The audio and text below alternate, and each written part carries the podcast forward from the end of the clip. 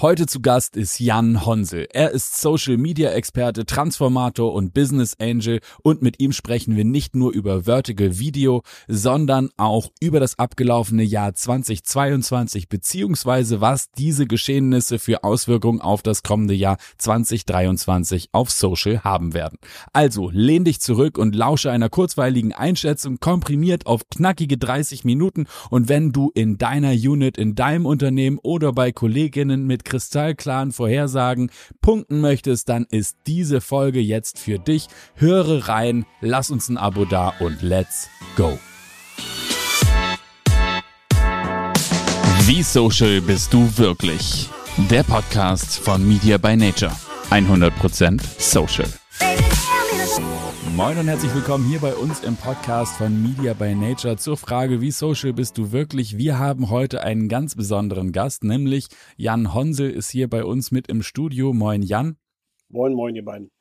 Und genau, schon angedeutet, weil wir das mit der Verwirrung lieben. Jan ist auch bei mir im Studio. Diesmal ist es aber der Co-Founder und Geschäftsführer das und C-Level und alles Mögliche. Gott, das ist mir völlig Latte. einfach, einfach Jan.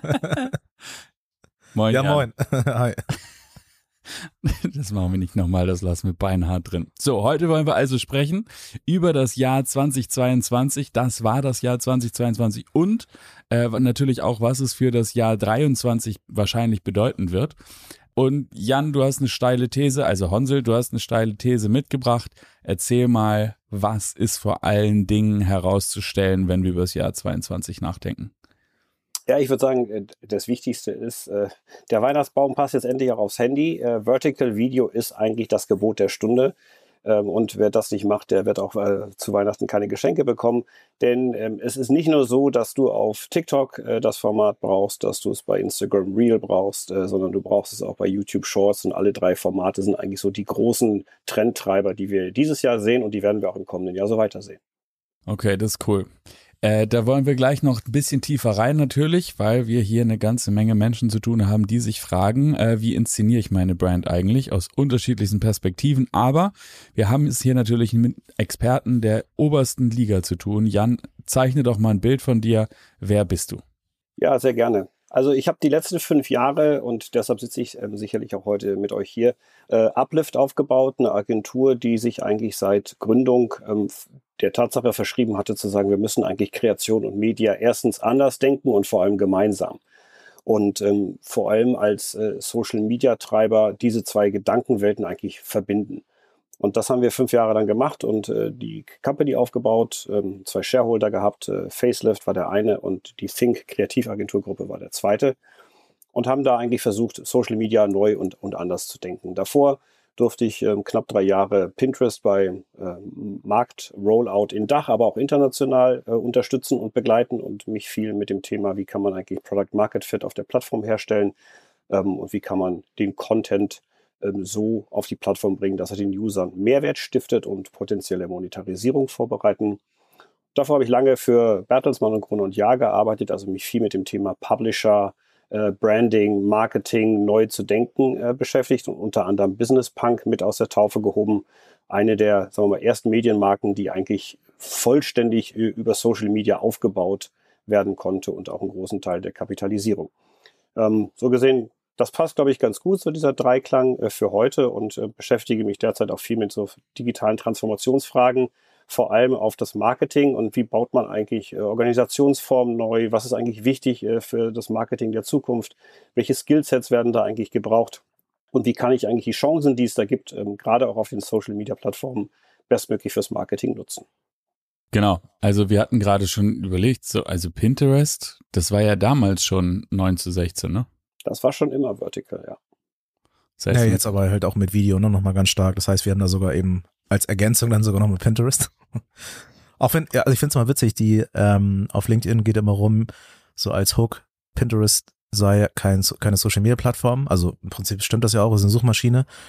Ich verorte das trotzdem so ein bisschen unter, äh, unter Social Media Plattform. Ist auch nicht egal, ob das so ist oder nicht ist. Also auf jeden Fall spannend, dass Vertical dann einmal, ja, sogar auf Pinterest dann seinen Platz findet. Nee, eigentlich, das, das ist ja der Punkt. Jan, Jan war so innovativ damals schon, das seiner Plattform geholfen hat, die damals schon Vertical vorweggenommen hat. Deswegen fragen wir dich natürlich, nee, wir müssen erst noch mal ein bisschen über 22 reden, bevor wir über 23 reden. Lass uns mal den Zoom ein wenig aufziehen und lass uns mal schauen, was ist eigentlich global passiert. Vielleicht gehen wir sogar so weit zu sagen, ähm, welche Companies haben gewonnen, welche verloren. Du hast es nun gerade schon gesagt, ähm, nicht nur TikTok, sondern auch äh, Meta mit Instagram und YouTube, also Google, ähm, haben ihr Vertical-Format. Eigentlich könnte man sagen, es ist überall vertreten. Aber was ist denn eigentlich, wer sind global, wenn man mal so in Aktienkursen denkt, wer sind eher so die Gewinner und wer sind die Verlierer? Ich habe den Eindruck, Facebook ist jetzt endgültig äh, dabei, äh, den Markt zu verlassen, jedenfalls was die Relevanz angeht. Instagram schon eher ein bisschen etabliert, das neue Facebook sozusagen. Aber wie siehst du das? Wer sind die Gewinner und wer sind die Verlierer gewesen 2022? Also wenn man die Frage beantworten will, muss man sich wahrscheinlich auch nochmal so ein bisschen die, die, die, sagen wir, die Rahmenthemen drumherum angucken, äh, die in dem Jahr so passiert sind. Also das eine ist halt, wir sind so von der globalen Pandemie dann irgendwie in die globale Kriegsbremse äh, reingeschlittert äh, und, und haben parallel sowas wie so ein Zurück zur Normalität im E-Commerce und in der Digital Usage gesehen. Also was jetzt nicht heißt, dass das irgendwie nicht mehr stattfindet, sondern im Kern sind wir einfach in den Wachstumsraten wieder zurückgekehrt äh, zu, sagen wir mal, so linearem Wachstum, was man vorher hatte, vielleicht sogar mit ein bisschen Steigerung, aber natürlich nicht mehr zu den exzessiven Wachstumseffekten weder auf der Nutzungs- noch auf der Revenue-Seite, die man so in 21 äh, und teilweise auch in 2020 gesehen hat. Ja. Und das hat am Ende dazu geführt, dass dieser Stock Value Blow-up äh, passiert ist, der sich so im zweiten Quartal ja schon so ein bisschen abzeichnete und im dritten Quartal dann eigentlich wirklich ähm, hart eigentlich alle Player getroffen hat. Ähm, natürlich ganz intensiv äh, die, die Meta-Gruppe, aber genauso gut eigentlich die anderen. Ja. Und Snapchat, wenn man sich den Aktienkurs anguckt, der ist halt irgendwie äh, so weit weg von seinen Höchstständen. Gleichwohl muss man sagen, teilweise vielleicht auch einfach eine Überreaktion. Ja. Ähm, da steckt so ein bisschen auch das hinter, was du gerade so angesprochen hast. Also die Frage, wer wird eigentlich der Player der Zukunft sein und, und da Aktienkurse immer ja eigentlich zukünftige Entwicklungen vorwegnehmen wollen oder abbilden wollen, kann man darüber natürlich so ein bisschen äh, streiten und diskutieren. Zu, zusätzlich, wenn man mal guckt, was ist da so an Entwicklungsthemen passiert. Social Commerce war ja so eins der ganz großen Themenfelder, also gerade noch so in, de, in den Pandemiejahren. Äh, Live-Video war so ein zweites, über das viel geredet worden ist. Ganz viele so Themen, die jetzt alle irgendwo gefühlt eingeklappt worden sind bei den großen Tech-Companies, weil sie einfach ihre Entwicklerressourcen reduzieren mussten, beziehungsweise diese exorbitanten Mitarbeitereinstellungszahlen, die man in 2020 und 2021 gesehen hat, die wurden jetzt wieder ein bisschen zurückgeführt. Das verdeckt vielleicht so ein bisschen, dass ja trotzdem ganz viel Wachstum und ähm, äh, Entwicklung passiert ist in den letzten zweieinhalb Jahren. Und gerade auch äh, Snapchat ist ja immer so eine Plattform, die, die teilweise gerne mal vergessen wird in diesem sagen wir mal, äh, Kampf David gegen Goliath, der sich da so zwischen TikTok und der Meta-Gruppe gefühlt so ein bisschen in der Marketing-Szene abspielt. Denn ähm, Snapchat ist nach wie vor über dem, was so in der AR-Entwicklung stattfindet.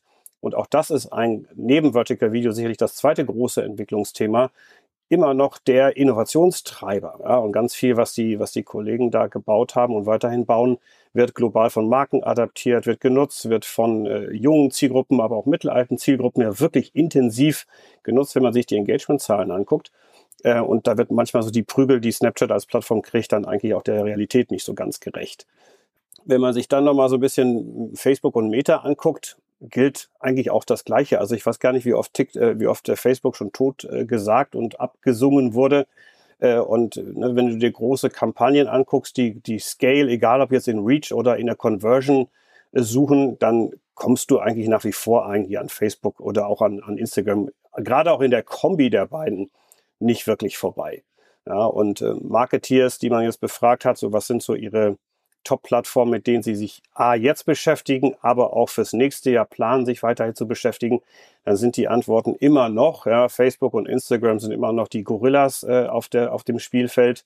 Ähm, YouTube äh, spielt da auch irgendwie noch so als dritte Plattform äh, immer mit bei den ganz Großen und TikTok kommt natürlich jetzt so als Runner-up, so als New Kid on the Block dazu, aber hat nach wie vor in der Marketing-Relevanz äh, bei, bei, bei sagen wir, globalen äh, Marketeers noch nicht so die gleiche Größenordnung erreicht wie die anderen beiden. Aber ist natürlich so der schnell, der schnellst wachsende und ist halt gerade in dem Vertical und User-Generated Content ähm, Bereich derjenige, der uns da zeigt, wo perspektivisch halt der Markt hingehen wird.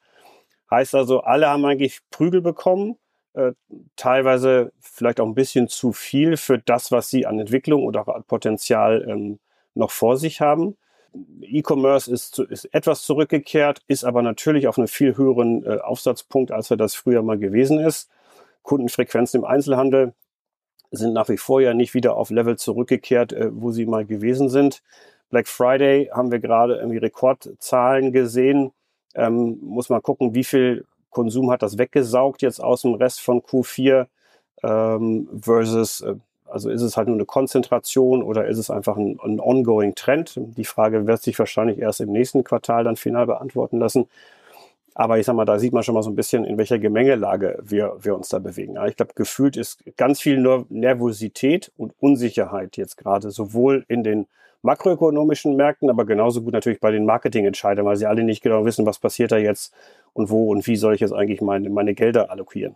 Genau, was uns natürlich aber auch gerade, wenn wir darüber nachdenken, dass wir ja versuchen, Trends vorherzusagen mit den Aktienkursen und dass wir an der richtigen Stelle unser Geld äh, allokieren oder einsetzen wollen, ist ja die Frage, wie sieht's denn am Boden aus? Denn lass uns doch aus dem ganz globalen Zoom ganz tief reingehen in wie verhalten sich eigentlich die Nutzer auf den Plattformen, weil daraus lässt sich ja dann wahrscheinlich als ehestes noch ein Signal herleiten, wo der Trend hingeht. Du hast gerade schon gesagt, TikTok als äh, New Kid on the Block. Klar, sicherlich, aber inzwischen auch ein Trendsetter, oder? Also ich habe den Eindruck, dass es durchaus mehr ist als nur ähm, jemand, der als neuer Player da ist, sondern eher auch jemand, der Verhalten vorwegnimmt, beziehungsweise Nutzerverhalten prägt. Wie siehst du das? Also würde ich auch so sehen, vor allem wahrscheinlich aus mindestens drei, ne, sagen wir mal vier Gründen. Der eine ist, ähm, also TikTok hat einfach dieses Thema Vert Full Vertical Video nochmal richtig gepusht. Das hatte ja teilweise bei Snapchat schon mal angefangen, aber dann hat ja auch die Plattform, so wie sie gebaut war, auch mit diesen Discover-Elementen und Co., ähm, dann nochmal so unterschiedliche Access Points zu Markencontent, aber auch zu User-Content geliefert. Und bei TikTok war das von vornherein direkt mit diesem Full Vertical algorithmisch basierten Content-Ausspielung dann nochmal ein ganz anderer Punkt und hat das, glaube ich, einfach nochmal signifikant vorausgetrieben. So, also Vertical ist das eine. Das zweite ist, und das, was ich gerade gesagt habe, ist ja schon, auch da ist TikTok eigentlich der Treiber gewesen, nämlich so dieser Abschied ähm, vom Social-Element in Social Media hin zu den algorithmisch, sagen wir mal, äh, dargereichten Inhaltsformen. Lustigerweise ist eigentlich Pinterest, was er immer sagt, dass es keine Social-Media-Plattform ist, war auch schon immer so als Produkt gebaut. Nämlich es hatte immer die Komponente, dass du Marken oder Nutzern folgen konntest, aber das ganz viel Content eigentlich basierend auf algorithmischen äh, Attributionen dir den, den Inhalt dargereicht hat. Also das, was TikTok jetzt gebaut hat mit Vertical Video, hast du von der Kernmechanik auch schon bei Pinterest gesehen äh, und ist eigentlich jetzt so das Gängige, was sich gerade durchsetzt. Wobei das natürlich total interessant ist, gerade dieser Vergleich. Warum hat sich das bei TikTok so enorm durchgesetzt und warum ist das so ein mega Push gewesen für die ganze Art und Weise, wie wir jetzt Content produzieren, während das bei Pinterest offensichtlich noch nicht funktioniert hat? Ich meine, äh, warum haben wir lieber völlig anderen Algorithmen zugeschaut wie auf Instagram und haben uns nicht genauso begeistert auf Pinterest getummelt, ähm, wo es ja auch um Bilder im Wesentlichen ging? Ich glaube einfach, die, die, die, äh, die Plattformen sind halt im Kern total unterschiedlich. Pinterest war immer eher eine, eine, eine Pull-Plattform, wo es ja darum geht, ich suche mir den Content zusammen, der für mich irgendwie interessant ist. Und Instagram und alle anderen Social-Media-Plattformen waren eigentlich immer eher äh, Push-Plattformen. Also irgendjemand hat Content publiziert mit dem Ziel, dass der möglichst von vielen irgendwo gesehen wird. Also Push-Out auf der einen Seite und das zweite eher Pull-In, also auf der Pinterest-Seite. Dazu kommt, dass Pinterest ja sehr lange ähm, eher mit Statics gearbeitet hat und erst viel später in den, in, überhaupt in Bewegtbild ähm, Content eingestiegen ist im Vergleich zu TikTok. Und dann sind natürlich auch die, die Nutzergruppen, die Intention der Nutzung, die, die Soziodemografien der Nutzer bei den beiden Plattformen äh, in, in, in der Vergangenheit unterschiedlich gewesen. Aber vielleicht nochmal zurück sonst zu, dein, zu der Frage. Also Vertical war das eine, das algorithmisch basierte Content Surfacing das zweite, was TikTok intensiv getrieben hat oder auch immer noch treibt und dadurch auch Nutzung oder Nutzungsverhalten verändert. Das dritte, vielleicht nochmal, um das irgendwie noch dran zu packen, ist halt, dass User-Generated Content auf der Plattform natürlich ein mega großer Treiber ist. Was gar nicht immer darum geht, dass ich Marken oder Publisher oder sonst irgendwas Content irgendwie äh, konsumiere oder deshalb da bin, sondern eigentlich wegen den Inspirationen und dem Content, den die Nutzer da irgendwie äh, surfacen. Und das vierte, was durch TikTok, glaube ich, auch nochmal signifikant sich wieder verändert, ist die Bedeutung von Community. Und das ist im ersten Moment klingt das mal so ein bisschen widersprüchlich, weil es halt nicht um den Following von Friends geht und dass du Content siehst, den du von gefolgten Freunden serviert bekommst, äh, sondern eher, dass es die Maschine macht. Aber der Austausch und das Community Management und die Wirkung, die du erzeugen kannst durch sinnvolles Community Management, sind auf einer Plattform wie TikTok interessanterweise auf einmal nochmal viel größer, als das vielleicht bei den anderen Plattformen der Fall gewesen war. Also bringt lustigerweise die die, sagen wir mal, die, die Algorithmusmaschine TikTok auf einmal so ein, so ein altes Thema wie Community Management wieder äh, deutlich auf den Punkt. Ja, ja, was was vielleicht auch manchmal so ein bisschen verloren gegangen ist. Total, und hat sogar noch mal ein bisschen zugespitzt, ne? weil das ganze Reaktive ja. aktuell aufgrund der, der Aufmerksamkeit, die noch nicht vollends auf, ausgeschöpft ist, dass man da eben halt das, das ähm, nee, sorry, nicht das Reaktive, sondern das Proaktive, so rum, äh, dass man da auch richtig reingehen kann und äh, auch mit den Sprachcodes dann auch richtig was rausholen kann, wenn man da vernünftig ja in themenrelevante ähm, Spaces reingeht und da eben halt kommentiert als Marke. Trauen sich ja noch relativ wenige, weil es teilweise ja die Gen Z-Sprache, ja wissen wir, mega denglisch ist, manchmal ein bisschen, wie soll man das sagen, bisschen sehr flapsig natürlich, ne, so wie halt jugendliche Sprache nun mal ist. Ähm, versteht teilweise keiner mehr und äh, das muss man sich erstmal trauen, aber äh, wir ermutigen dazu immer sehr stark. Ich hätte noch mal eine kleine, also genau, mit den Communities, ich glaube, es ist ganz interessant, was du da sagst, weil das widerspricht sich aber auch gar nicht, weil wenn man überlegt, dass der Algorithmus so gut versteht zu batchen oder zu bundeln von, von, von Themen, ja, dann bilden sich da gar nicht mehr auf Basis von, das ist mein Freundeskreis, sondern eben halt aufgrund dieser Themenbubbles halt eben diese Communities. Und das ist ganz spannend und ja, das ist, das sind dann sozusagen die neuen Communities auf Basis des Algorithmus. Also kann man mal sehen, dass gar nicht nur der, das Following oder eben halt mein Freund links und rechts äh, äh, folgt der Marke auch, sondern eben halt, dass es übers Thema geht. Ich hätte bloß vier Punkte, glaube ich, genannt, ne? Ja. Ähm, ich hatte noch mal einen fünften Punkt, der so ein bisschen aus meiner Sicht, also jetzt das, was du gesagt hast, ist das absolut, ne? Das sind schon die Punkte. Äh, der, der, trotzdem finde ich da so ein, so ein, so ein, so ein kleiner Mini-Hidden Champion ist auf jeden Fall die Thematik der, der Musik-DNA. Ähm, das hat für mich, äh, es ist irgendwie nie in der Diskussion, äh, geht immer so ein bisschen unter, aber ich glaube, man vergisst, wie sehr ähm, aufgrund dessen, dass es musically war, wie sehr dieses ganze Lip-Sync-Thema, was im Prinzip ja so ein bisschen belächelt worden ist, aber was eigentlich dazu geführt hat, dass das total äh, popkulturell geworden ist äh, und dass das Ganze dann eben halt doch so eine krasse Adaption bekommen hat. Das ist nämlich ja das, was Instagram fehlt. Also mit Reels im Prinzip, die haben die Reichweite, die haben den sogar noch den besseren Algorithmus, weil seit 100 Jahren Daten gesammelt und immer besser geworden ist. Ähm, aber was denen fehlt, ist eben halt die Musik-DNA. Das ist, finde ich, da nicht so gegeben. Also man, die ganzen Sounds, die da entstehen, auch die ganzen, dieses Vermeme von Sounds ist ja irgendwie auch nochmal so eine Sparte geworden. Da entstehen so witzige Sachen und wir sind gerade mal am Anfang dessen. Man weiß ja natürlich gar nicht so richtig, wo sich hin entwickelt, aber dass Memes nicht mehr, sowieso nicht mehr über Static, sondern auch über, ähm, über das Bild und Ton passieren. Also das ist für mich sehr, ja, geht da manchmal in der Diskussion ein bisschen unter und äh, finde ich voll wichtig, das zu verstehen, weil das ja auch Implikationen hat für die, äh, für die, für den Content, den man erstellt. Total lustig. Ich hatte mir äh, in der Vorbereitung, ich hatte mir eine Zeile aufgeschrieben, kann ich mal vorlesen. Da steht nämlich Music, Sound, Gag und Trendintegration, Adaption. Das ist genau das, was du gerade gesagt hast. Und das passt auch so ein bisschen zu dem Thema davor, weil am Ende ist ja die Maschine macht ja nichts anderes, als dass sie eigentlich quasi ja so, so äh, Popkultur und, und, und Lifestyle-orientierte Verzahnung von Leuten macht. Also ein bisschen das, was du früh, was, was du früher ja auch immer gemacht hast. Also Musik, Bands, Kleidungsstile, die haben dazu geführt, dass sich Gruppen gebildet haben, äh, weil sie verbindende Elemente gewesen sind. Ja? Und das ist jetzt genauso wieder, nur jetzt macht's halt irgendwie die Maschine und das Ganze in der Digital, in der Digitalwelt. Ähm, aber genau, das sind halt starke emotionale Nähe schaffende und Engagement und Involvement schaffende äh, Lösungen. Und die führen dazu, dass sich Menschen verbinden und gleich, Gleichgesinnte äh, sich dann halt zu Gruppen finden. Genau, und nun aber nochmal die Klammer. Also äh, wie genau nutzen wir das jetzt, um die Zukunft zu prognostizieren und was bedeutet das auch für Menschen, die für eine Marke verantwortlich sind, entweder weil sie auf einem Case arbeiten in einer Agentur oder weil sie in einer großen Corporate sitzen und nicht genau wissen, ähm, so ein bisschen wie der Waschbär mit der Konservendose. Ne? Sie wissen, da ist was Gutes drin, sie wissen nur nicht genau, wie kommen sie da ran. Also lass uns mal den Dosenöffner hier anlegen. Äh, wie kommt eine große Brand in dieses neue Format, das so popkulturlich ist? Das hat doch hier unser Kollege von der Tomorrow Bank gesagt. Genau. Also, erzähl uns, erleuchte uns, Jan, ja. was sind deine fünf Cents dazu? Ja, für die, für die Erleuchtung ist, äh, ist derjenige zuständig, der in ein paar Wochen gebo geboren wurde, vor vielen Jahren. Aber ähm, äh, helfen kann ich vielleicht noch mal kurz auch mit, mit so Formatthemen.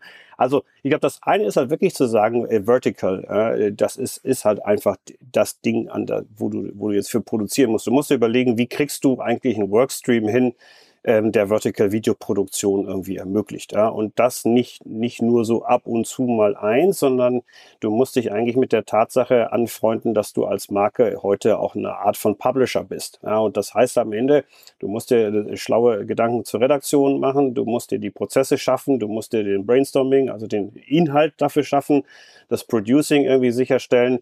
Ähm, wie kannst du diese ganzen Format-Content-Elemente äh, produzieren? Und du musst sie ja nicht nur für TikTok produzieren, ähm, sondern je nachdem, was du für eine Marke bist, du musst sie auch für, für Reels und für Shorts machen. Ja? Und ähm, du kannst natürlich ähnliche Ansatzpunkte verfolgen. Auf der anderen Seite musst du dir halt auch angucken, wer ist eigentlich deine Audience auf den jeweiligen Plattformen Ist, was ist deine Audience im Zielzustand und was heißt das eigentlich für die Content-Produktion heute, beziehungsweise wo willst du sie eigentlich hinlenken? Ja, und das kann zwar deckungsgleich sein, dann hast du es ein bisschen leichter. Äh, gleichwohl hast du natürlich andere technische Setups auf den Plattformen und das, was, was Jan gerade gesagt hat, also die Frage, wie nutzt du eigentlich Sound-Memes oder Music, ähm, funktioniert halt auf der einen Plattform anders als auf der anderen, ähm, sodass du dann einfach technisch äh, im Producing andere Prozesse irgendwie beherrschen können musst. So.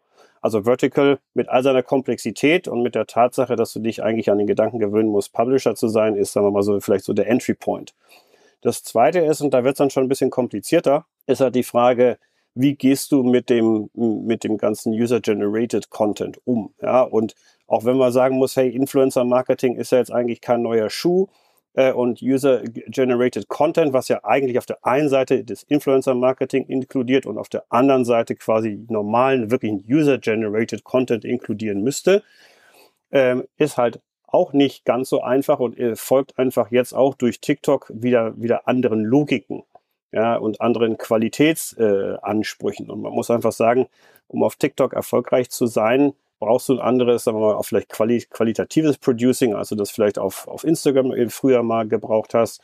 Ähm, die Leute machen es anders, es sieht anders aus ähm, und das, dessen musst du dir auch bewusst sein und das macht auch Sinn, weil die Audience gewisse Optiken äh, und Co. anders erwarten würden. Also auch da ist äh, ans User-Generated Content nochmal eine ähm, Herausforderung stellt. Und der dritte Level, wenn, wenn man sich fragt, wie, wie kann man da erfolgreich sein, und da wird es halt noch komplizierter für eine Marke, ist, glaube ich, dieses Nutzen wirklich dieser Sound, Gags, Trends und Co.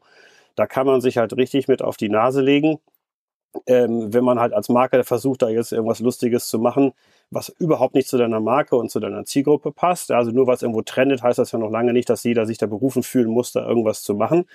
Ähm, das ist das eine. Und ich glaube, auch da das Gefühl zu haben, was findet die Zielgruppe jetzt gerade spannend? Warum findet sie das spannend? Und wie kann dafür eigentlich die Analogie für mich als Marke und als Absender aussehen?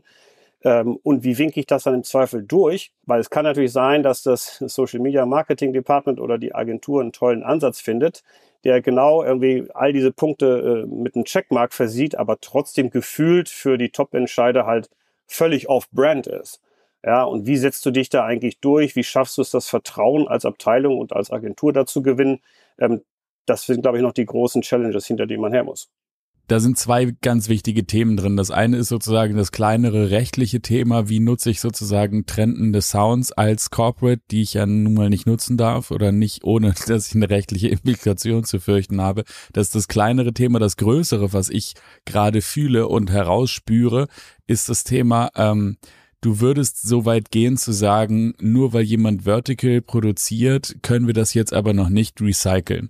Das heißt, ähm, das, was ich auch für TikTok produziere, sollte ich nicht auch noch in Insta und in Shorts, also in Reels und in Shorts stopfen, sondern je, wirklich für jede Plattform separat produzieren oder was ist dein Rat? Ich glaube, das hängt total vom Thema und von der Zielgruppe irgendwie jeweils ab, ja, und von dem Ziel, was du damit verfolgst. Und ich glaube, es gibt natürlich gibt's Content-Formate, die kannst du sicherlich ähm, und über die unterschiedlichen äh, Plattformen hochladen, dann mit den entsprechenden Add-ons versehen, also Text and Sounds, whatever, je nachdem, ob das geht oder nicht geht, um äh, deine Call to Actions oder was weiß ich nicht was, äh, dann Plattformen individuell dazu packen. Äh, und manchmal macht es aber sicherlich Sinn, auch sich die Frage zu stellen, ist dieses Content-Piece jetzt für den TikTok-Nutzer genauso relevant wie für den Reels-Nutzer oder für den Shorts-Nutzer? So, und vielleicht kann man, kann man sich natürlich noch sagen, ja, zwischen Instagram Reels und TikTok, da ist schon relativ hohe Überschneidung äh, in irgendwie Zielgruppe und in, in Nutzungssituation. Ähm, das mag vielleicht bei YouTube Shorts dann manchmal dann doch wieder anders sein. Ja? Und da ist auch die Frage, was ist eigentlich sonst mein Content auf der Plattform? Also gerade bei YouTube, je nachdem, was für ein Content ich da in der Vergangenheit äh, betrieben habe, unter meinen Regular-Videos, wie passt dann dieser Shorts-Content eigentlich dazu? Oder ist das totally off? Ja, nur weil das bei TikTok irgendwie gut reinpasst, heißt das ja noch lange nicht, dass zu, das zu meiner YouTube irgendwie Content-Strategie passen muss. Ja, also ich glaube, das ist, was du gerade ansprichst, auch exakt die Frage, die die professionellen Dienstleister da draußen, die ganzen Agenturen eben halt beantworten müssen. Ne? Das eine ist eben halt die Trendadaption. Das bekommt man auch, glaube ich, noch ganz gut hin, wenn man einfach ein gutes Gefühl hat oder selber ein Creator ist.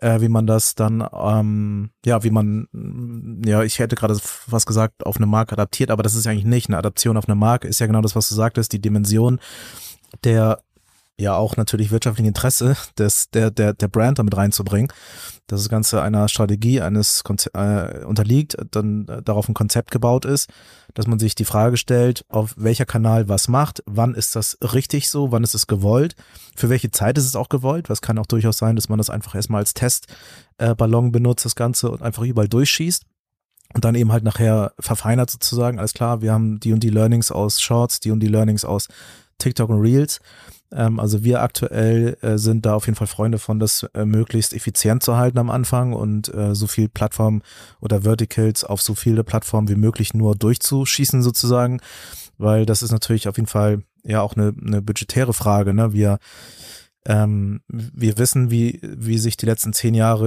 die Brands schwer getan haben, überhaupt Geld zu allokieren in, in Richtung Social Media. Und wir haben hier nur von Statics gesprochen oder von sehr viel Statics gesprochen. Dann kam Stories hinzu, okay, das hat die Sache schon mal nicht einfacher gemacht, aber hat man noch hinbekommen, weil man kann auch, ich sag jetzt mal, äh, Statics, also wie so eine, eine, eine Story wie eine Slideshow nutzen halt, ne? Das äh, braucht man nur ein 1 zu 1 Karussellfeed sozusagen hochadaptieren in 9 zu 16 und hat dann im Prinzip schon eine Story auch noch irgendwie machbar, aber jetzt eben halt dann mit äh, UGC ähm, und also TikTok äh, mit Trend, mit all dem, was wir gerade gesagt haben, mit Sounds und so weiter und so fort, ist natürlich nochmal eine ganz andere Nummer, ne? Und das, äh, das muss man überhaupt erstmal budgetär abgebildet bekommen. Und wenn du dann einen Content Day machst oder einen Produktionstag machst, wo dann eben halt einmal durchproduzierst und möglichst äh, viele Dutzend Videos erstellst, dann will man das natürlich möglichst auch dann, dass sich das mehr verzinst und dann eben halt auf viele Plattformen ähm, ja, überträgt. Aber genau, das sind so die Fragen, die man, glaube ich, nicht äh, ja, allgemeingültig ähm, verabschieden kann oder beurteilen kann, sondern eben halt das pro Brand macht. Wo kommen sie her? Was möchten sie machen? Äh, wo soll es hingehen? Und so weiter. Also, wie sind deine Erfahrungen da? Was, äh, wie kriegt man diese beiden Welten zusammen? Weil wir reden ja immer sehr viel über Creator-Driven Content und all dem, aber die Brand, die muss nicht nur, es geht ja nicht nur um Reichweite, es geht auch um das Markenumfeld. Es geht um, ich habe gestern gerade mit einem Kollegen von TikTok gesprochen, ähm, da ging es auch um die Thematik des, des äh, der Brand Safety, dass man eben Top View ähm, mit einer Top View äh, natürlich erstmal halt der bist, womit die womit die Edge, äh, Quatsch, womit die Welt TikTok startet. Ich mache die App auf und äh, habe da eine Top-View. So, ich hab, muss mich nicht messen oder bin nicht irgendwo in einem Kontext von irgendeiner komischen, weiß ich nicht was, was einem da alles angezeigt werden kann und so weiter. Wie siehst du die Brandziele so auf, auf zum Beispiel dann eben halt TikTok? Ich glaube, in dem, in dem Zusammenhang vielleicht nochmal die, äh, macht das auch Sinn, sich generell nochmal mit der Frage zu beschäftigen, ähm, was will ich da eigentlich? Ja, weil natürlich irgendwie kann ich jetzt anfangen, wie wild irgendwie Content zu produzieren und, und, und, und mich dann im Zweifel auch eben genau auf dieser Menge und Komplexität verheddern. Ähm, oder ich stelle mir vorher nochmal die Frage, muss ich eigentlich da überall sein? Und ähm, hilft es mir eigentlich da noch meine Ziele zu erreichen? So. Und ich glaube, das ist so auch eine Frage, die sich viele Marken manchmal zu wenig stellen, dass sie einfach losproduzieren und anfangen, irgendwie Dinge zu tun und sich dann irgendwie verzetteln und dann kommen noch fünf Plattformen dazu, anstatt sich mal mit der Frage zu beschäftigen, was ist eigentlich das Ziel meines Tuns? Also, was will ich da eigentlich? Will ich irgendwie äh, Stakeholder äh, äh, Management betreiben? Will ich irgendwie Employer Branding irgendwie betreiben? Will ich Produkte verkaufen? Will ich neue Produkte einführen? Will ich eine Haltung irgendwie äh, äh, transportieren ähm, und, und dafür irgendwie stehen oder zeigen, dass ich das tue? Und ich glaube, das ist so die erste Frage, mit der man sich beschäftigen muss. Also erstens, was ist eigentlich das Ziel des Ganzen? Und dann auch mit, immer mit der Frage versehen, mit welchen Metriken mache ich das eigentlich? Und ähm, muss ich wirklich auf allen Plattformen irgendwie vertreten sein? Oder fange ich jetzt irgendwie erstmal bei einer an oder bei zwei und mache da meine Learnings und, und, und transportiere die dann auf, das, auf die dritte oder vierte zum Beispiel? Wenn du jetzt einen zentralen Punkt herausnehmen würdest, um ihn auf 23 zu verlängern und zu sagen, das wird im Übrigen das Ding für 23, was wird das sein? Also wir haben jetzt viele von den allgemeinen Themen, die wir schon seit ganz langer Zeit haben, ne? also Zielsetzung und wie allokiere ich eigentlich Budget und Produktionskörper und so weiter.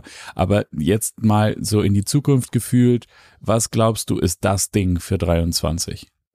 Tja, ich habe hier eine ganze Liste von Sachen mir aufgeschrieben, die ich glaube, die wichtig sind. Aber vielleicht, wenn, wenn du mich jetzt zwingst, mich auf eine Sache irgendwie zu total beschränken zu müssen. Vielleicht können wir dann über die anderen trotzdem nochmal reden.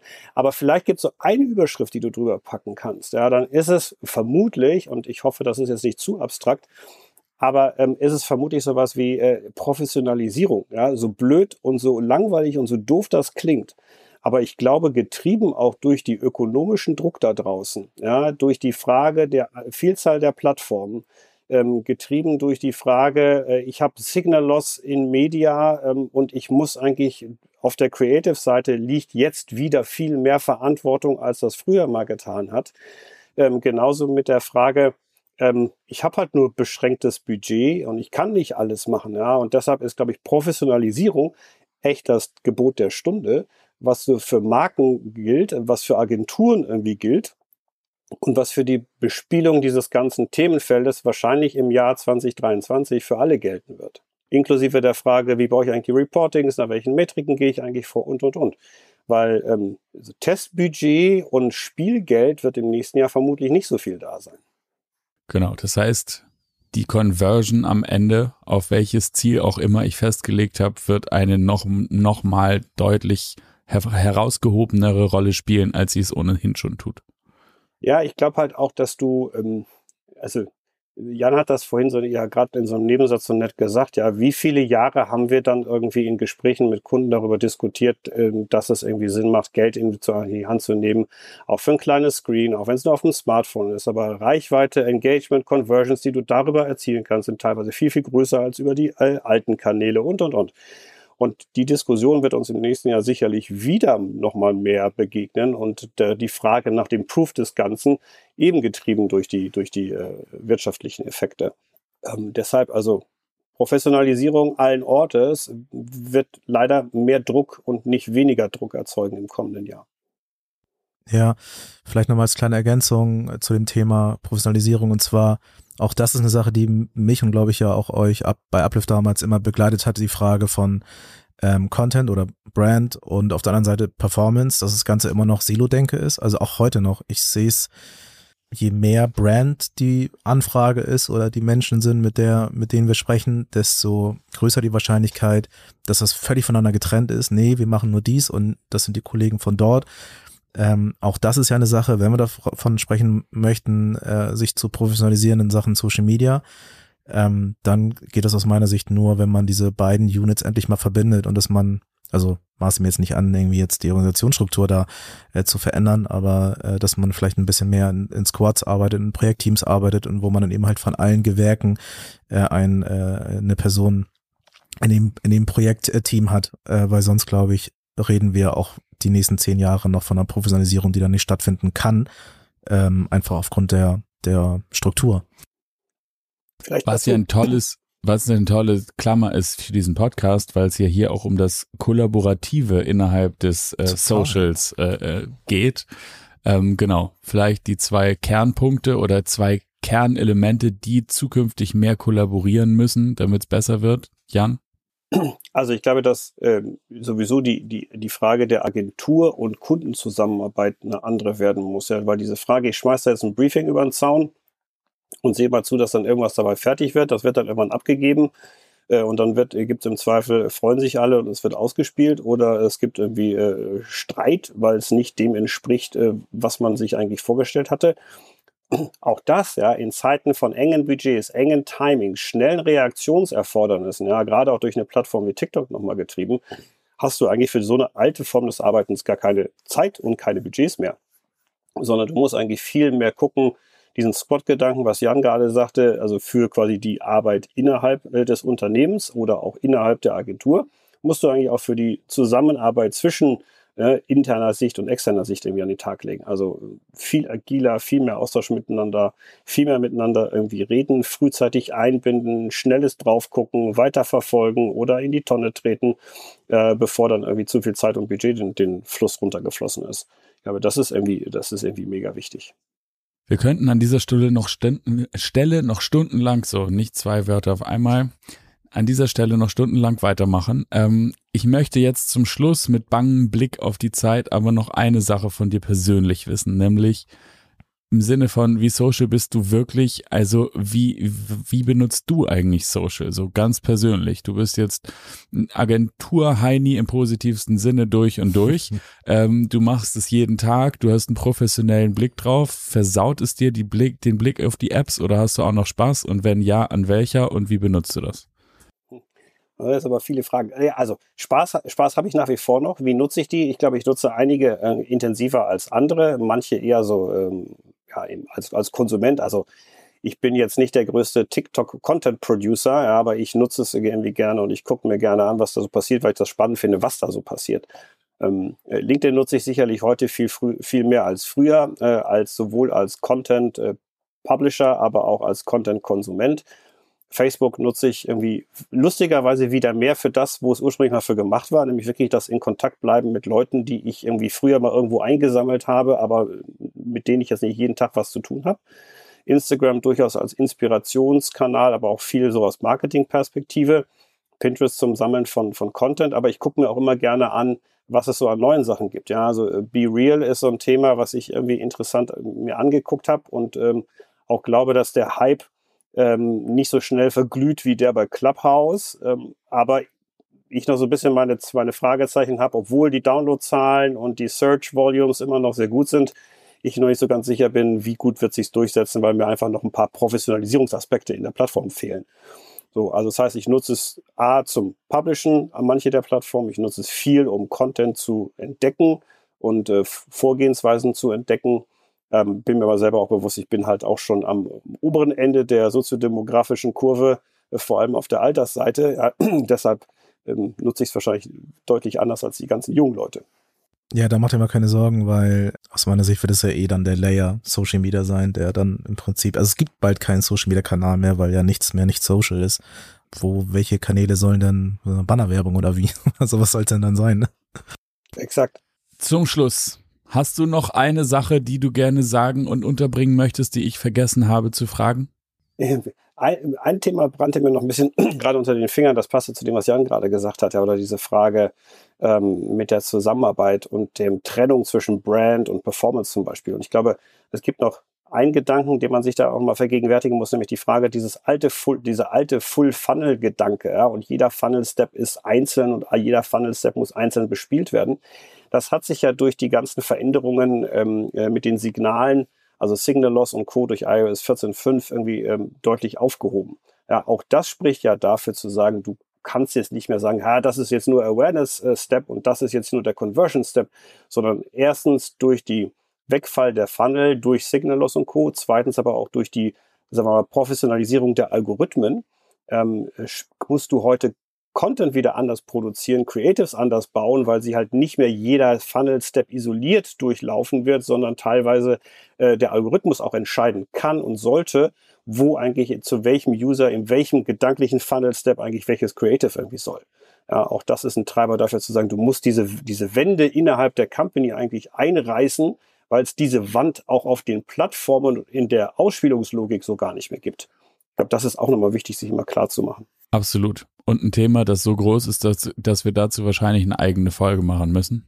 So, wir lassen das jetzt mal so stehen äh, und nehmen das, das meiste daraus mit. Ich danke dir herzlich für deine Expertise und deine Einschätzung und deinen Rückblick an dieser Stelle.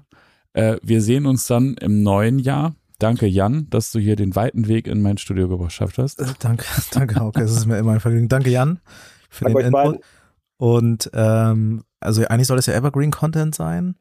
Deshalb soll ich den einen Termin announcen. Announce mal einen Termin, der Announce Termin. sendet sich sonst. Jan und Jan äh, sind ja äh, die, die Hosts eines, eines Social Media Stammtisch, Stammtisches hier in Hamburg. Ähm, also grundsätzlich der Aufruf, äh, sei, solltet ihr Hamburger sein oder sollte euch es, es euch mal nach Hamburg verschlagen, dann seid ihr immer gerne äh, herzlich eingeladen, an dem Social Media Stammtisch teilzunehmen. Der wird dann im neuen Jahr auch immer wieder regelmäßig stattfinden. Wir wissen den Ton ist noch nicht so genau, vermutlich alle vier oder alle acht Wochen. Ähm, und jetzt am 14. Ähm, Dezember wird ein Glühweinumtrunk stattfinden. Da seid ihr auch alle herzlich eingeladen. Mega, weil der Dezember noch nicht genug Termine hat. So ist es. Und es muss eh immer mehr Glühwein und Kekse gegessen und getrunken werden. Eben. Alles klar. Makroökonomisch gesehen. Ne? So ist es. Für den, für den Fall, dass ich vergessen habe, eine Frage zu stellen, die dir da draußen unter den Nägeln bringt, dann, äh, brennt, dann schreib mir bitte gerne eine E-Mail an podcast at mediabynature.de und ich danke dir, Jan, wie gesagt, für deinen Input und dir, Jan, fürs Co-Host. Ich danke euch. Und gerne. bis zum nächsten Mal. Tschüss. Ciao. Tschüss. Wenn du keine Folge von unserem wunderbaren Podcast verpassen möchtest, dann verpass jetzt bitte nicht diesen Podcast hier zu abonnieren und darüber hinaus findest du auch in den Shownotes unsere Website für weitere Infos oder Kontaktaufnahme, eine E-Mail-Adresse. Schreib uns gerne an podcast at mediabynature.de oder finde unsere Website unter www.mediabynature.de. Wir freuen uns auf dich. Bis gleich.